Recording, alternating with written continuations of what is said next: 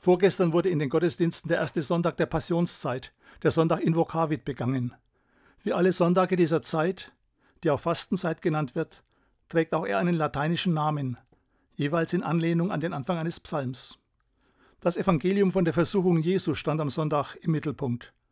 Da wird erzählt, 40 Tage fastete Jesus. Da trat der Gegenspieler Gottes auf. Sein Ziel ist das Verderben der Menschen. Der Versucher forderte von Jesus ein Brotwunder, dann einen Sprung vom höchsten Punkt des Tempels und schließlich einen Kniefall Jesu vor ihm. Aber Jesus widerstand dem Versucher. Er verwies darauf, dass der Mensch nicht nur vom Brot, sondern auch von Gottes Wort lebt. Er sagte auch, du sollst Gott nicht auf die Probe stellen, sondern ihn anbeten und ihn allein verehren. Auch für uns gibt es manche Versuchungen. Sie liegen unter anderem im materiellen Bereich, in der Sensationsgier und im Machtstreben.